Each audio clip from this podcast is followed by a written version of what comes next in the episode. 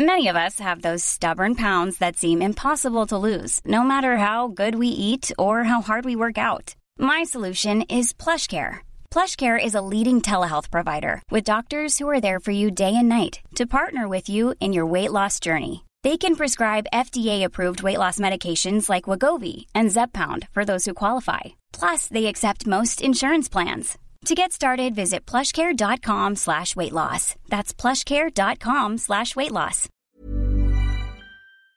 Salut, c'est Victoire Tuaillon. Ces derniers mois, avec mon équipe, on a travaillé sur une série exceptionnelle. Ça s'appelle 20 milieux sous ma chair. L'autrice, Caroline Potier, a exhumé des cassettes audio qu'elle enregistrait pour sa meilleure amie lorsqu'elles étaient ados et qu'elle traversait l'enfer, les violences que lui infligeait son père. À partir de son histoire, Caroline Potier, devenue journaliste, a mené l'enquête. Comment on pourrait éradiquer l'inceste? C'est beau, c'est intelligent, c'est bouleversant et je pèse mes mots, c'est d'utilité publique. Pour continuer à sortir de l'océan du déni, écoutez 20 milieux sous ma chair, dans le cœur sur la table.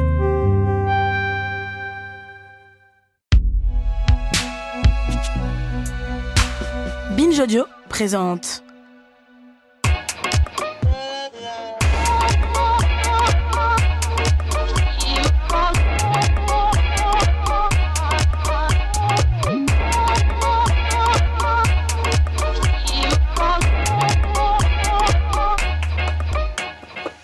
Bonjour Okaya. Bonjour Grace. Bienvenue dans ce nouvel épisode de Kif Taras, le podcast qui saute à pieds joints dans les questions raciales. Comme vous le savez, nous parlons sans complexe d'arabes, d'asiatiques, de roms, de noirs, de blancs, de juifs, de musulmans.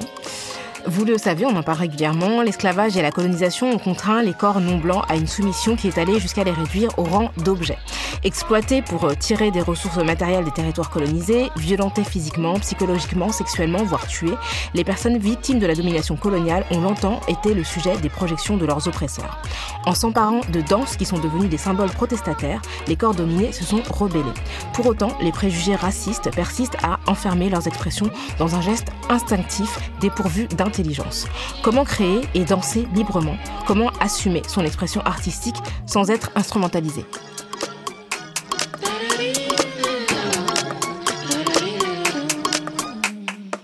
Pour répondre à cette question, nous recevons Bintou Dembélé. Bonjour Bintou. Bonjour Bintou. Bonjour Grace. Bonjour Okaya.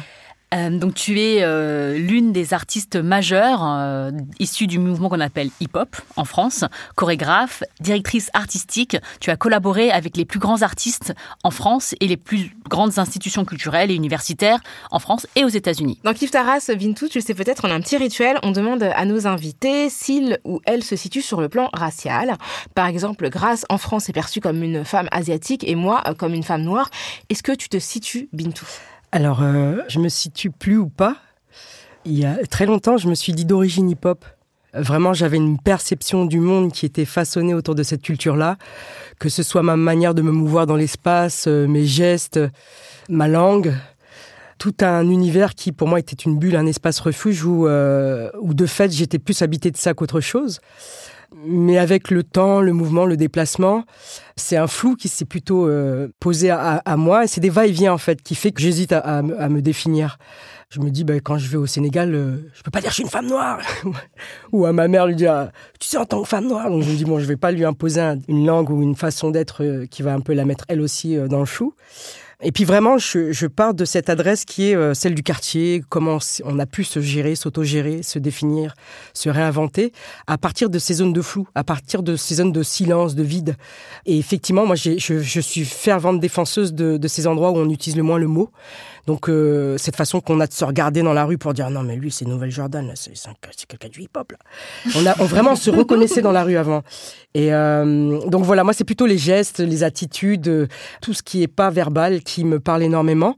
J'entends l'importance qu'il peut y avoir de, de, se définir, mais je suis vraiment dans un truc où c'est en va-et-vient, moi. C'est vraiment le, le, geste qui est plus puissant que le mot. Est-ce qu'il y a un moment dans ta vie où la question raciale s'est imposée à toi ou pas? Ah ouais, il y en a trop. il y en a en particulier parce que j'aimerais beaucoup partagé mon expérience de la communauté euh, ou de la famille ou des familles choisies. Et je me souviens que dans la cité, donc moi j'ai grandi à Bretigny-sur-Orge, à 30 km de Paris, mi-banlieue, mi-campagne. Il y avait des, ce qu'on appelait à l'époque des manouches, donc des Roms qu'on dirait aujourd'hui, avec qui on avait souvent rendez-vous. C'était la famille Aimée et la famille Dembélé qui avaient rendez-vous pour euh, se taper. Sauf qu'à un moment donné, ma sœur, euh, qui venait du Sénégal à l'âge de 12 ans, elle a fait la différence, elle a, été prendre le plus grand, elle a boum Et je me suis posé la question de pourquoi on avait euh, à se battre pour être dans cet espace public. Et je me suis demandé si la difficulté, elle n'était pas pour eux de voir des Noirs dans une cité et eux de les avoir euh, en caravane, alors qu'on était euh, scolarisés euh, au même endroit. Enfin, donc voilà, ça c'est un, fait qui m'a marqué de me dire que entre nous ça va être compliqué aussi. Donc tu disais qu'il y avait plusieurs moments dans ta vie qui t'ont fait prendre cette conscience, mais en fait elle est plutôt née de questions de voisinage en fait. Non, c'est les tensions de cohabitation. De... Je partirai de la question de l'espace public. Pour moi, le, le hip-hop a pris l'espace public, il s'est imposé dans l'espace public. Mes parents ont été la génération de ceux qui rasaient les murs. Nous, on a essayé d'habiter cet espace public avec euh, bah, d'abord du sport. Euh, euh, on est dans le hall, on refait le monde dans le hall. ensuite, c'est les grands qui créent des MJC, des maisons pour jeunes, où on pratique nos cultures. Et après, bah, ça vient en confrontation avec le, le PS ou le PC qui vient euh, saisir nos, nos, espaces de, jeu ou de rendez-vous. Voilà, donc voilà. Et donc là, on est en train de lutter en disant, mais c'est nous qui l'avions construit. Donc voilà, je vais plutôt parler de ça. Après, bah, de fait, euh, je pars avec euh, le fait de ne pas avoir la langue de mes parents, le soninké. Donc je cherche une culture qui va me permettre de reconnaître mon africanité. Et euh, c'est le hip-hop qui va venir combler ce vide, quoi. Donc, quand je dis qu'on était d'origine hip-hop, c'est sincère, quoi. On était portugais, espagnol, asiatique, mais on était hip-hop, quoi. On était d'origine hip-hop, vraiment. C'était notre religion. On était spirituellement, on était habité de ça, quoi. Bah, justement, à propos d'origine hip-hop, je vais te faire écouter un petit son qui t'est sans doute très familier.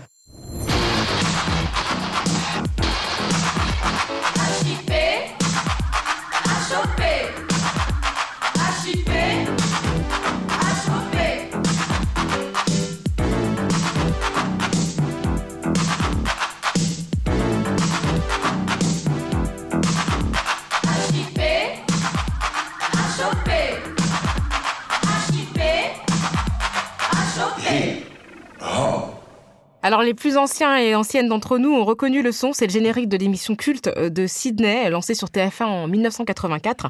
Comme son nom HIP HOP l'indique, elle est consacrée au hip-hop. C'est non seulement la première émission au monde consacrée à ce mouvement culturel, mais elle fait aussi de Sydney le première personne noire à animer un show sur une chaîne nationale française. Bintou, tu es une enfant des années 80, euh, si je ne m'abuse. C'est la décennie qui a vu euh, surgir le hip-hop en France. Est-ce que tu peux nous dire comment s'est passée ta rencontre avec cette culture? Bah, Par les trois chaînes de télé à la maison. Donc je me dis euh, enfant de la télé.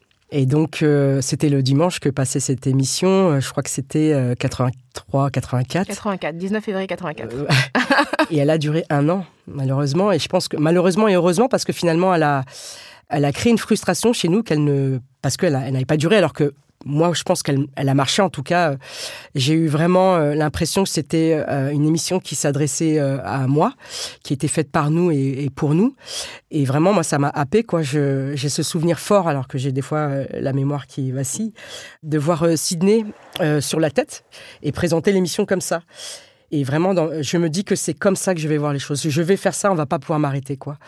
Donc j'étais en concurrence avec ma mère qui regardait Dallas. Enfin, il y a des, trucs comme ça. Où, dès, que, dès que et, le pire, c'est qu'on n'avait pas de télécommande, donc c'est moi qui devais changer la, la chaîne. Oh là là, j'avais le... Et donc cette tension qui m'habitait de confrontation entre Dallas. Euh, et ben, en fait, voilà, ce manque-là a fait qu'on est sorti. Ça a été euh, notre façon d'habiter le, dehors, l'en dehors, et puis de vraiment euh, déployer cette danse, de faire comme. Au début, on faisait comme les, Américains. Et au fur et à mesure, vraiment, voilà, c'est passé du carton euh, au lino, du lino à la MJC, de la MJC autour du monde, quoi. Donc, j'ai pas vu la chose venir, mais voilà, je suis passé du rêve à la réalité. Et j'invite les gens vraiment à habiter leur, leur intuition et leurs rêves, quoi quand on parle du hip-hop, de la culture, du mouvement, euh, surtout à ses débuts, on le voit, euh, en fait, c'est souvent synonyme d'arabe et de noir. Alors même si toi tu dis tout à l'heure, euh, il y avait des Portugais, il y avait des Asiatiques, il y avait... Claire. Pourtant, on est toujours dans cette réduction du, du prisme, du regard. D'ailleurs, on utilise des périphrases aujourd'hui, on dit mm. cultures urbaines ou... je ne sais pas si tu utilises ces mots-là, mais... non, non, cultures urbaines, pour moi, c'est un fourre-tout, c'est un terme institutionnel, c'était une case pour les subventions. Mais de fait, euh, en tout cas, on était toutes les, les vagues de migration euh, françaises, quoi. Je me souviens de Bi Wang, de Laos, de Théo, de Valentine Nagata. Enfin, beaucoup sont des carterons ou des métis. Mais c'est des Monks, c'est des Laotiens, c'est des Japonais. Enfin, ça fait partie de mon quotidien. Et oui, en fait, c'est ceux qui n'ont pas eu l'urgence de s'exprimer pour dire leur vérité. Mais en tout cas, j'y ai été euh, assez vite confrontée parce que j'ai beaucoup travaillé en Guyane, euh, j'ai beaucoup transmis en Guyane française, surtout à Saint-Laurent-du-Maroni. Et en fait, il y a deux villages, il y a Javoué et, Cacao, qui ont accueilli euh, les vagues de, de Mong.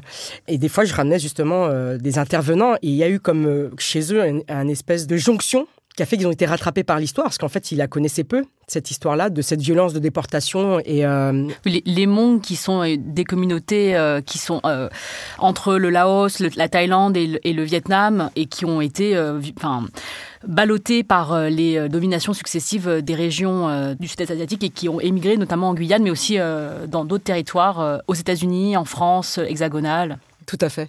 Et donc, moi, il m'a fallu voir le, film de Grand Torino, de Clint Eastwood pour vraiment commencer à, leur poser des questions. Parce qu'il y avait pareil un flou de savoir quels étaient justement leurs récits.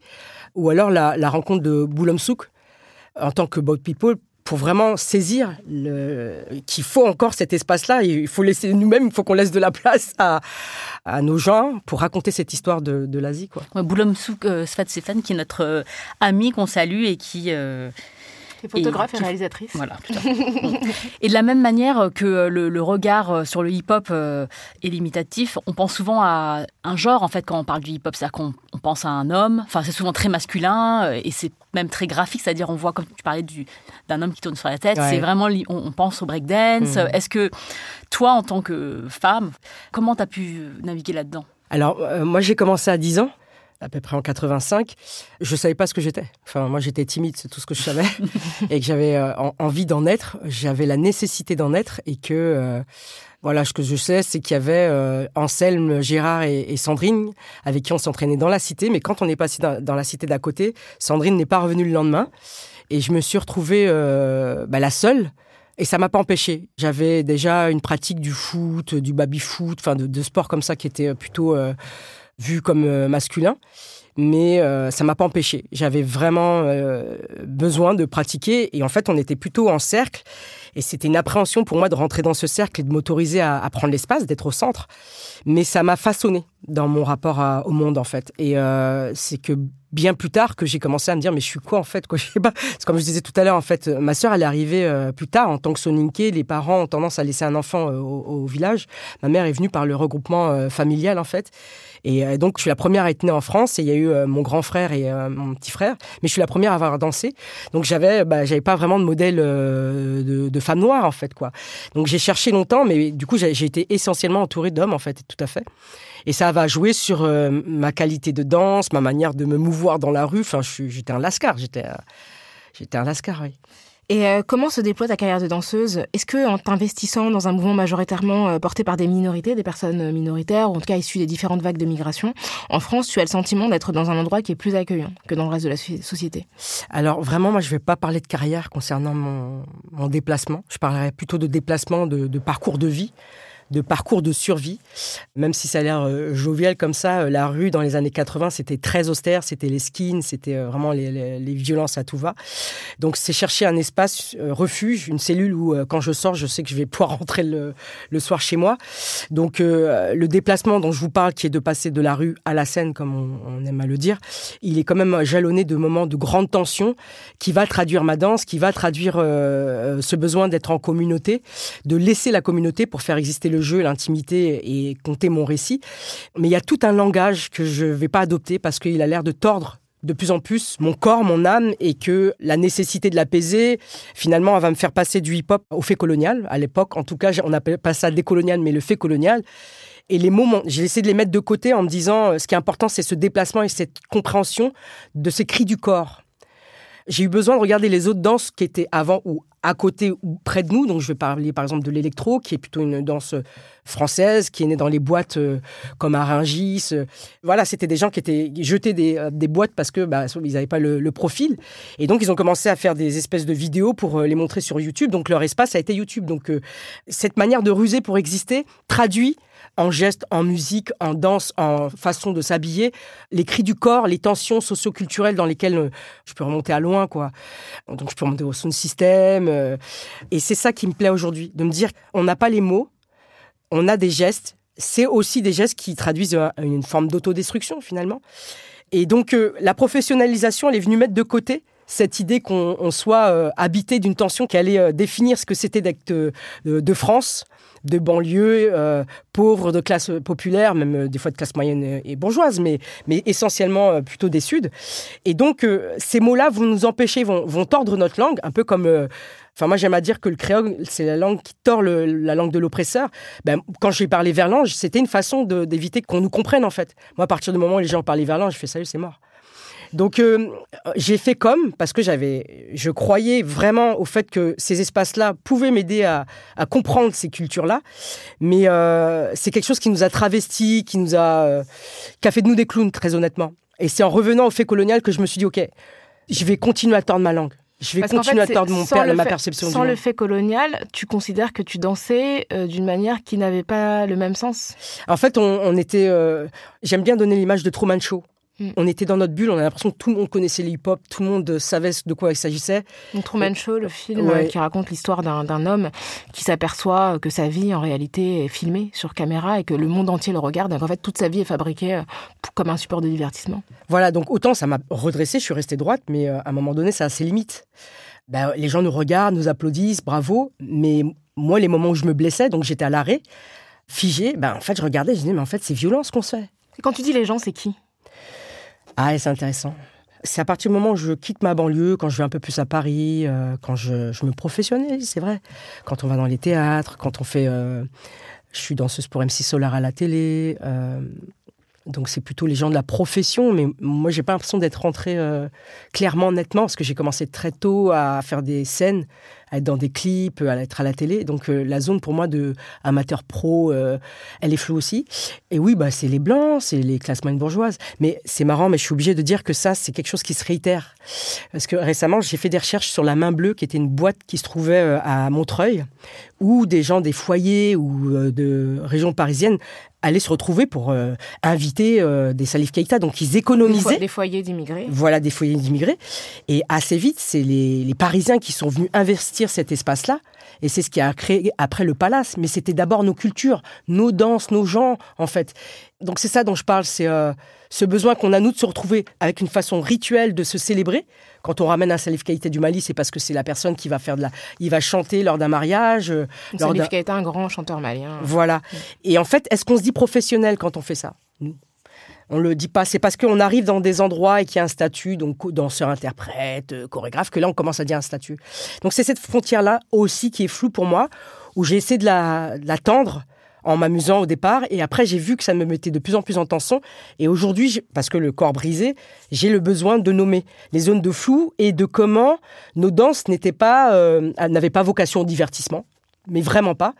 C'est la question du fait colonial à travers les eaux humains, les exhibitions humaines, que la question de la mise en scène pour le regard blanc qui nous a chosifié en fait, exotisé et qui a tout plein de termes journalistiques qui ont été accolés à nous, la gazelle, vous le dites, voilà, il y, a beaucoup de termes comme ça qui ne sont pas simplement pour nous identifier en tant qu'individu, mais quand on a des articles de presse, moi c'était ça, c'est la gazelle, la ceci, cela.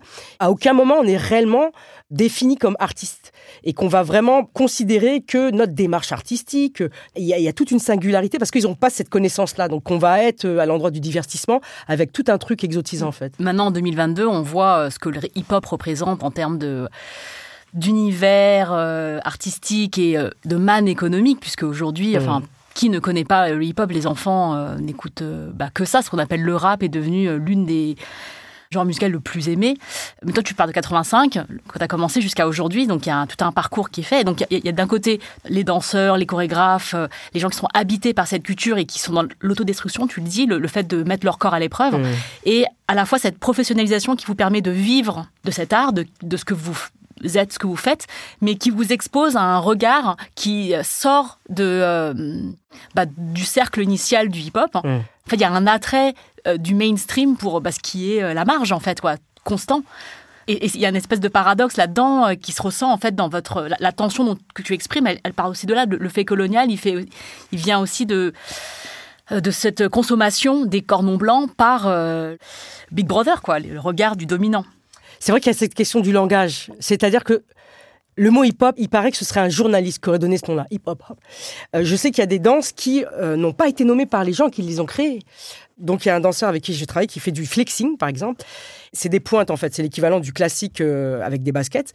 Et il disait qu'en fait, euh, c'est pas eux qui avaient donné ce nom-là, c'est parce qu'ils étaient passés à la télé et qu'à un moment donné, le journaliste s'est dit bon, c'est quoi votre danse? Et il savait pas quoi dire. le gars a dit on va appeler ça du flexing parce que vous êtes souple en fait. HIP, HOP parce qu'on sautait partout en fait. Mais ce qui est péjoratif parce que à l'époque du jazz, tout ce qui était les sauts était vu comme euh, archaïque. C'était singé par euh, les autres euh, danses euh, classiques, contemporaines, et qu'il y avait vraiment un dégoût des chorégraphes de l'époque sur les danses jazz, parce que ça se rapprochait d'une esthétique dite animale. Donc, plus on pousse l'analyse de qu'est-ce que nos danses, nos cultures viennent dire dans le... Mais si elle n'est pas traduite par nous aujourd'hui, elle va être effectivement singée. Et c'est là où je me déplace en me disant, OK, on a eu cette urgence de se mettre en mouvement, à travers les cris du corps ou le rap, etc. Mais euh, il va falloir aujourd'hui qu'on mette des mots parce qu'elle a été étudiée que de manière sociologique, anthropologique et, journalistique. Et ça ne fait que perdurer le fait colonial. Et les gens ne, nous limitent à, une forme de divertissement alors qu'on est vraiment dans une urgence de dénoncer nos récits et qu'on s'inscrit dans une strate de mouvements de population qui ont refondé et qui réitèrent des traditions ancestrales nécessaires d'abord de façon spirituelle euh, à travers des rites et pas pour des représentations à destination d'une rémunération, etc. Alors, tu décides de prendre la main et tu deviens chorégraphe. Comment tu passes justement de danseuse qui, a priori, euh, est plus dans une euh, interprétation de gestes dont on imagine qu'elle n'est pas vraiment à l'origine, en tout cas qu'elle n'a pas forcément la maîtrise de leur expression scénique, à créatrice de ces mêmes mouvements Est-ce que ça change ton regard sur ton propre corps et est-ce que ça change le regard des autres? Alors, moi, j'ai vraiment eu très longtemps le sentiment de m'adresser à nous, euh, ce nous des Suds, et de me dire que les gens vont se dépasser, sauf qu'à un moment donné, les gens, ça leur parle plus ces espaces-là. Et personnellement, je me suis vu aussi euh, beaucoup me blesser pour me dire, il y a un endroit inconsciemment, je suis pas confort, il y a un truc qui me convient plus. Et la façon dont j'avais de parler de nous et de nous célébrer, de nous valoriser, quand je le voyais euh, traduit journal, au niveau euh, presse, pareil, ça me mettait en tension, quoi. Parce que ça s'était traduit comment? Ben, C'était jovial, c'était rigolo, c'était beau à voir. On était l'exception quand on était programmé. On n'était jamais dans une programmation type. On était jeune public, on était l'exception par un festival de cultures urbaines qui, comme je dis, un, un fourre-tout. Est... Et puis, euh, ce que je dis beaucoup, c'est aussi quand c'était d'autres compagnies qui venaient pas de France, là, ils pouvaient faire du politique. Je me rappelle de Membros ou euh, Bruno Beltrao. Quand ils parlent de favela ou des conditions euh, précaires euh, au Brésil, là, ça passe. Mais nous, moi, parler des eaux humains, j'ai fait une pièce qui s'appelle ZH, je peux pas parler de ça. C'est compliqué, c'est flou, c'est pas... Quand tu dis ça, c'est-à-dire que tu as fait ta pièce et comment elle a été accueillie? Alors, elle est accueillie comme étant pas solide parce qu'elle n'aurait pas les fondations dites des références qui seraient plus contemporaines. Sauf que à cet endroit-là, j'insiste pour dire que je suis pas euh, dans une carrière parce que j'ai pas de diplôme, j'ai pas fait une école de danse, j'ai pas CV. Jusqu'à présent, j'ai pas eu à faire de CV, et qui fait que on s'inscrit pas, en tout cas venant des Suds, pour moi, on s'inscrit pas dans tout ça. Qui fait que quand on arrive, on a d'autres outils pour pouvoir euh, créer ce qui serait des rendez-vous. Moi, j'appelle ça des rites de passage alors on pourrait appeler ça des créations chorégraphiques, des opéras ballets, des... et donc en face, s'ils comprennent pas, ils, vont le traduire d'une façon assez naïve en fait. Et nous, ça nous met en tension quoi. Donc euh, moi, j'estime que quand je fais ZH, c'est rapporter ce regard blanc qui est posé sur moi quand j'ai plus mes gens qui viennent me voir je me dis, mais comment je suis perçu par ce public-là? Et là, je me rends compte qu'il y a un regard qui a été façonné à partir de ces eaux humains qui existe encore aujourd'hui. Il y a une façon euh, travestie de refaire des expositions universelles pour moi aujourd'hui. On ne les appelle plus telles quelles, mais il y a une façon de reproduire ces mécaniques-là. Bon, on sait encore qu'il y a le village euh, Bamboula. Euh, donc, pour, moi, c'est une façon. Voilà, c'est ça, ça, ça perdure, mais donc c'est un peu là avec euh, le fait de moins danser que je m'autorise à passer à l'écriture ou en tout cas d'essayer d'articuler euh, une euh, retrouver une langue qui soit la mienne. Donc je pense beaucoup à cette démarche du, du marronnage pour moi. Avec laquelle je pense. Euh, Donc le marronnage, c'est l'activité euh, des euh, personnes qui étaient victimes de l'esclavage, qui consistait à s'enfuir et à essayer, voilà, de, de, trouver une autre vie en dehors des, des espaces d'esclavagisation. Voilà, donc c'est des espaces qui sont vus comme austères, la forêt, la, la montagne en Réunion, les marécages aux États-Unis. Donc là où le blanc va pas aller, mais où, là où le fugitif, il va pouvoir se refaire toute une, une cosmopoétique, où il va pouvoir se nourrir, se loger, et c'est d'en libérer d'autres en fait. Donc cette façon de ruser, de prendre de, l'espace, qui va contraindre en fait euh, les, colons à, faire des traités. J'essaie de m'en imprégner. En fait, à la base, le hip-hop, c'est contestataire. On n'était pas d'accord. Il y avait des manières de se soulever, de se révolter.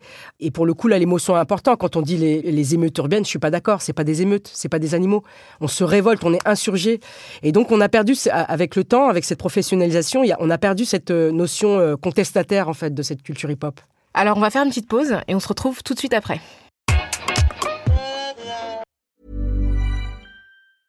I'm Sandra, and I'm just the professional your small business was looking for. But you didn't hire me because you didn't use LinkedIn jobs. LinkedIn has professionals you can't find anywhere else, including those who aren't actively looking for a new job but might be open to the perfect role, like me. In a given month, over 70% of LinkedIn users don't visit other leading job sites. So if you're not looking on LinkedIn, you'll miss out on great candidates like Sandra. Start hiring professionals like a professional. Post your free job on linkedin.com/achieve today.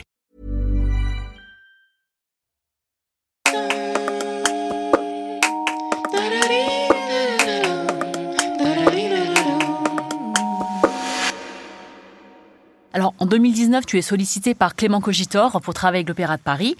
C'est à l'occasion des 350 de l'institution, donc un anniversaire. Il s'agit du spectacle Les Indes galantes, donc un opéra-ballet créé par Jean-Philippe Rameau au XVIIIe siècle, 1735, donc qui est vraiment le fait colonial, incarner le fait colonial, puisqu'il s'agit donc de, euh, de raconter euh, cette épopée, enfin le, le, fait d'aller euh, dans les territoires dits exotiques et de voir des corps non blancs. Et donc c'est vraiment, les Indes galantes, c'est vraiment ça. Donc comment tu as accueilli cette proposition?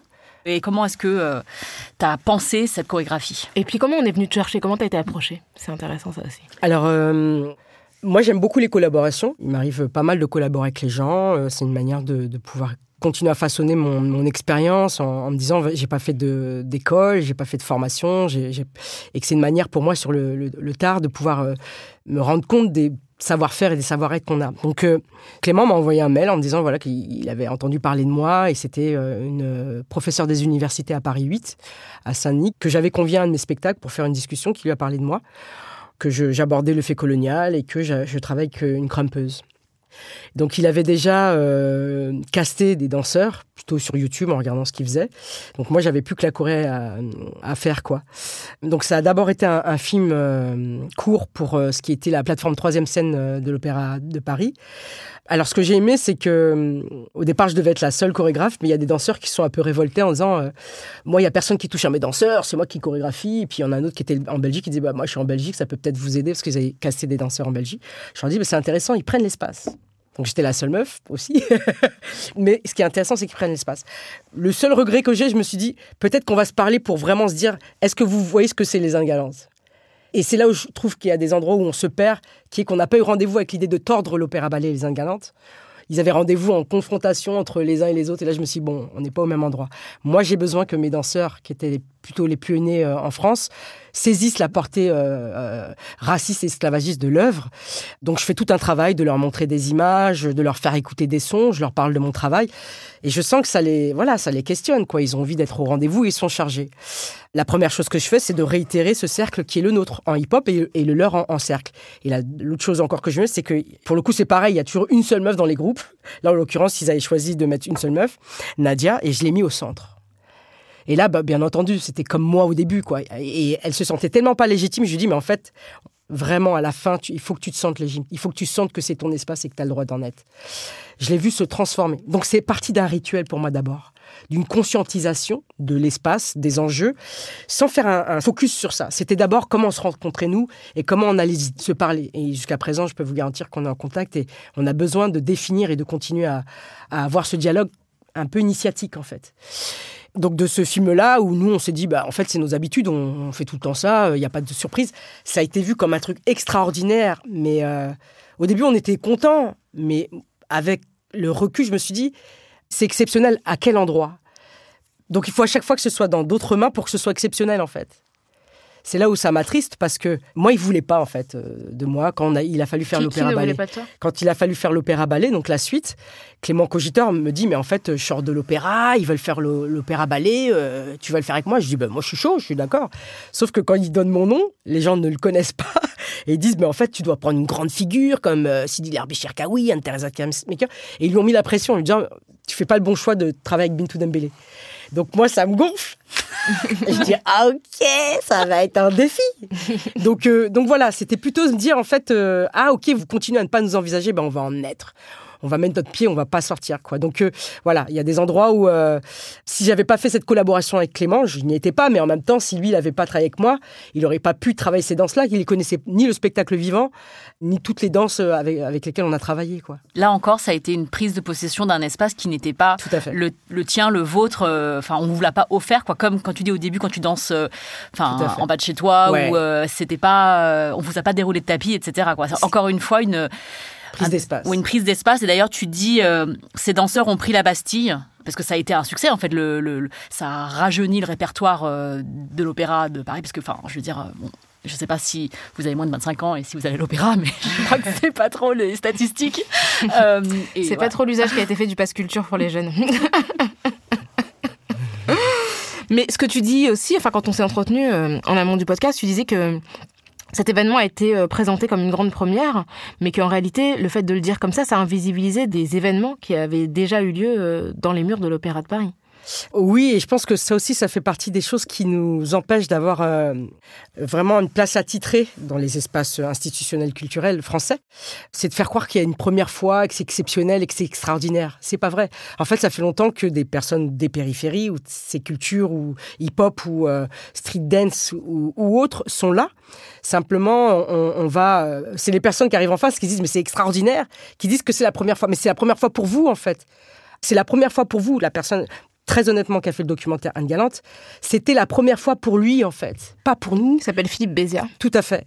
Et c'est là où j'ai pas vocation à faire toute une pédagogie pour dire cessez d'invisibiliser nos histoires. Mais est-ce que tu peux justement euh, rappeler ce qui a déjà eu lieu auparavant à Alors il y a, enfin, il y a déjà eu une version de Sidi Arabi Cherkaoui, qui est un chorégraphe euh, belge, une version des Indes Galantes. Des Indes Galantes. Il y a déjà eu une version de William Christie avec des danseurs hip-hop. Colin Serrault qui avait déjà fait appel en 2000 à des euh, danseurs. Il y avait mon frère dedans, Ibrahim Dembélé, avec le petit-fils de Charlie Chaplin, James Thierry. Et puis, bah, voilà, il y a, plein de chorégraphes qui adorent le hip-hop. Il y a Crystal Pite qui adore le hip-hop, qui le dit. Il y a plein de chorégraphes qui aiment bien travailler avec ça. Et du coup, on le voit, mais c'est pas, ils n'ont pas vocation à dire on travaille du hip-hop. Faire du hip-hop, c'est devenu, euh, on vient prendre des gens issus d'eux. Euh, de banlieue, on vient les aider. Non, vous ne nous aidez pas en fait. On, se débrouille comme des grands déjà.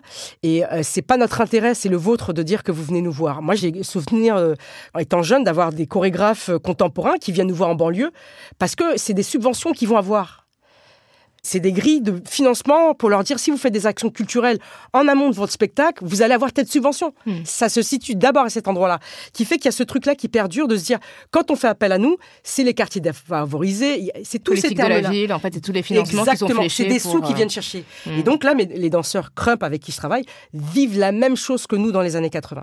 On vient les voir, on leur dit votre danse est magnifique, mais encore pas de contrat, pas de sous proposés.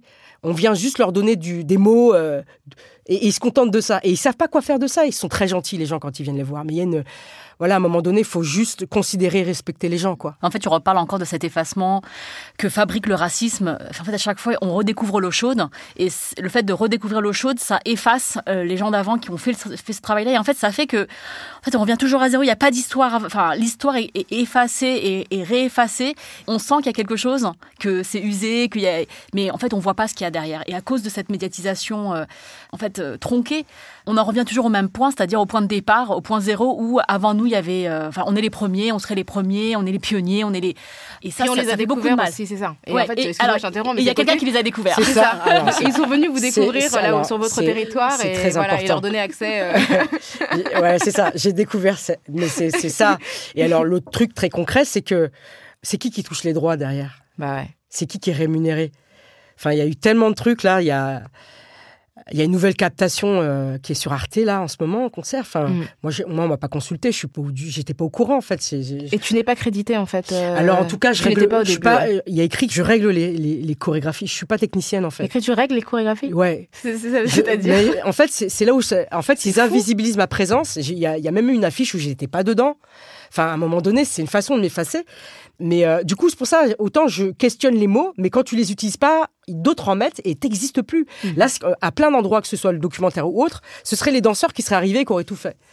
Ouais, ouais, il faut arrêter avec ça. Enfin, il y a des. faut arrêter. Bah, c'est comme pour la mise en scène, en Mais fait. C'est un travail complet tout sur à un fait, opéra Tout à fait. Donc euh, voilà, c'est très compliqué. Et puis derrière, très concrètement, c'est quel salaire je vais avoir, quel droit je vais avoir. Moi, je pense que les ayants droit de Bob Marley, ils n'ont pas vraiment ce qu'ils doivent avoir. Mm.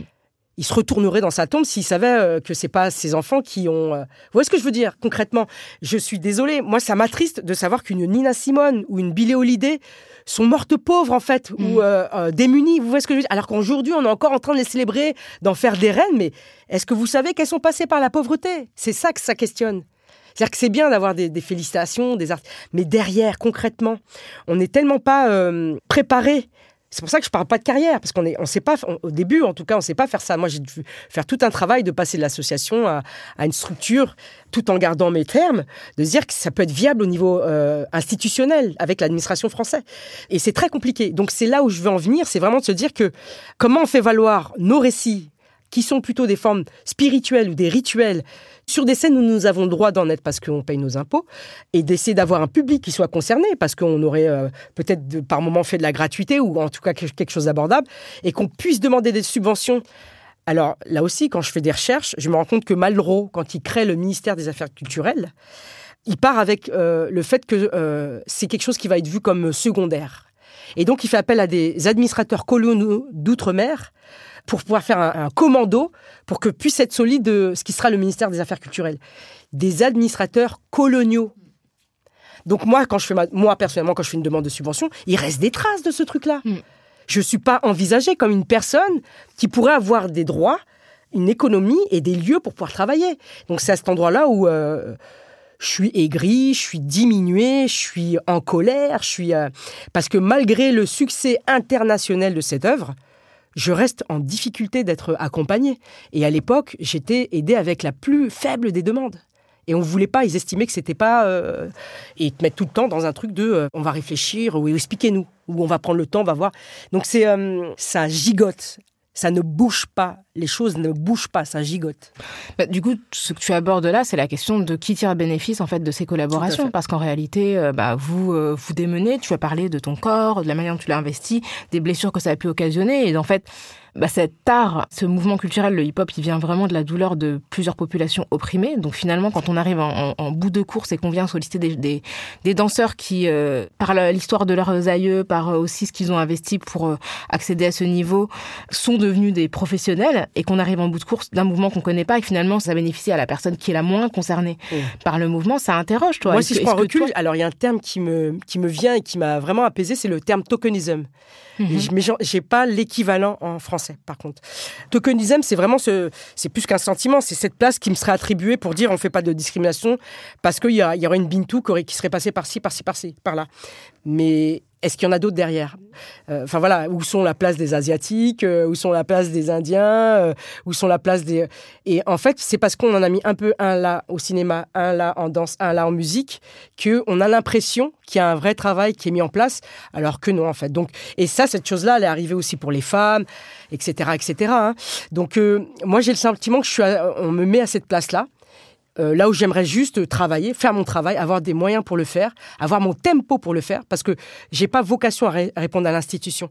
J'ai besoin de répondre à des communautés, des populations qui ont envie d'entendre parler de leurs récits avec les fondations, les codes qui sont les leurs et convier d'autres populations à pouvoir comprendre ça. Mais j'ai pas vocation à m'adresser à l'institution.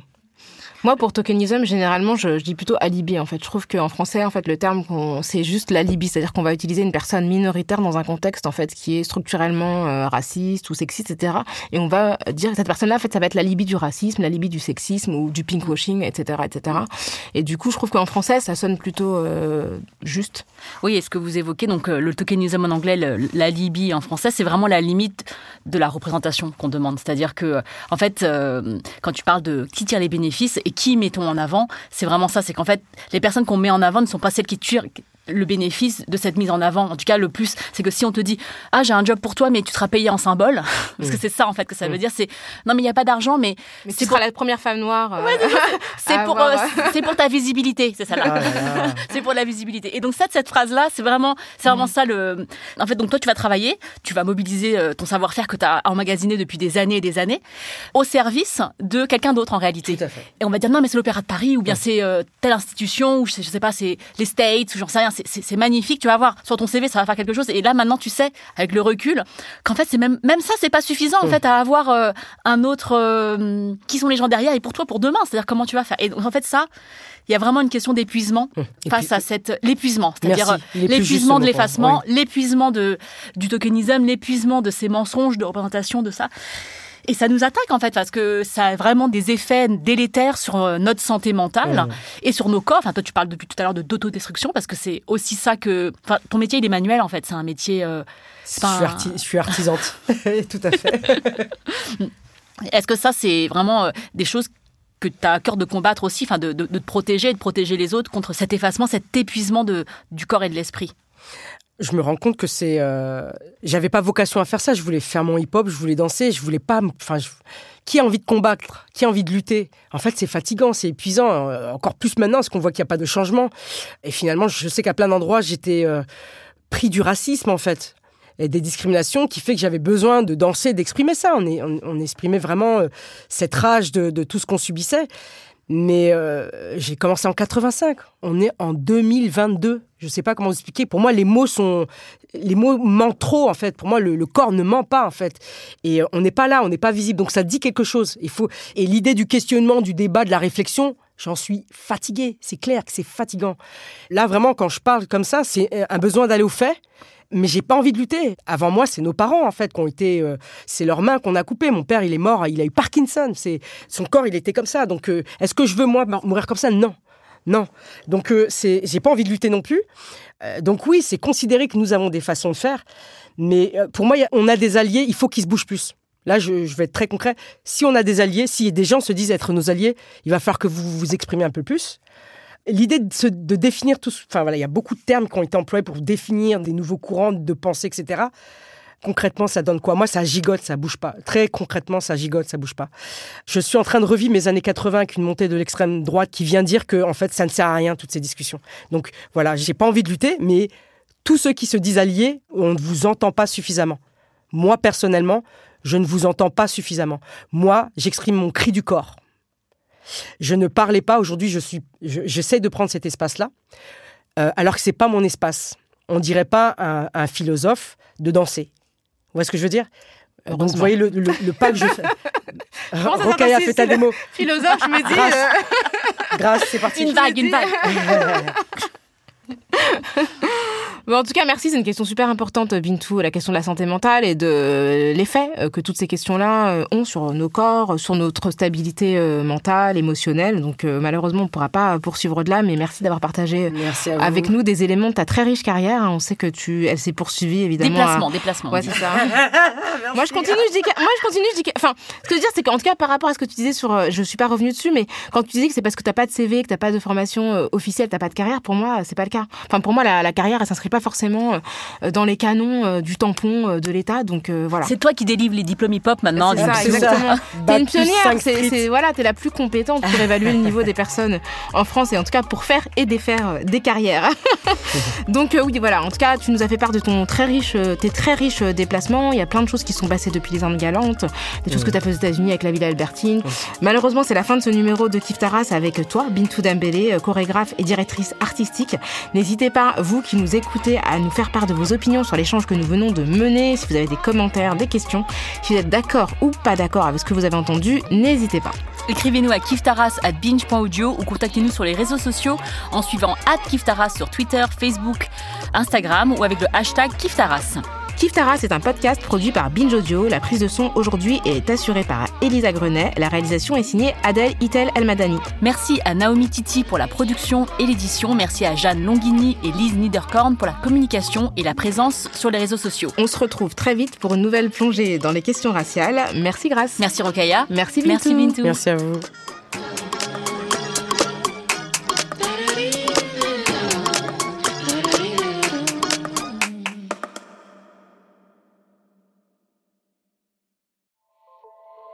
Salut, c'est Sinamir du podcast L'Affaire. En 2016, je suis monté sur un bateau de sauvetage en Méditerranée et ce que j'y ai vu n'a pas changé? En tout, depuis 10 ans, on compte même près de 30 000 morts sur cette mer. Alors, dans le naufrage, notre nouvelle enquête, j'ai voulu raconter un cas concret. Comment 130 personnes sont mortes en 2021 à la frontière de l'Europe, malgré des dizaines d'appels de détresse? Qui n'a pas pu les sauver? Pourquoi? Qui étaient ces disparus? Et surtout, comment on en est arrivé à ne plus parler de 130 personnes qui meurent le même jour sur un bateau au milieu de la Méditerranée? Le naufrage, c'est la nouvelle série du podcast L'Affaire de Paradiso Média. Une enquête que vous pouvez retrouver gratuitement chaque semaine à partir du 27 mars 2024 sur toutes les applications de podcast.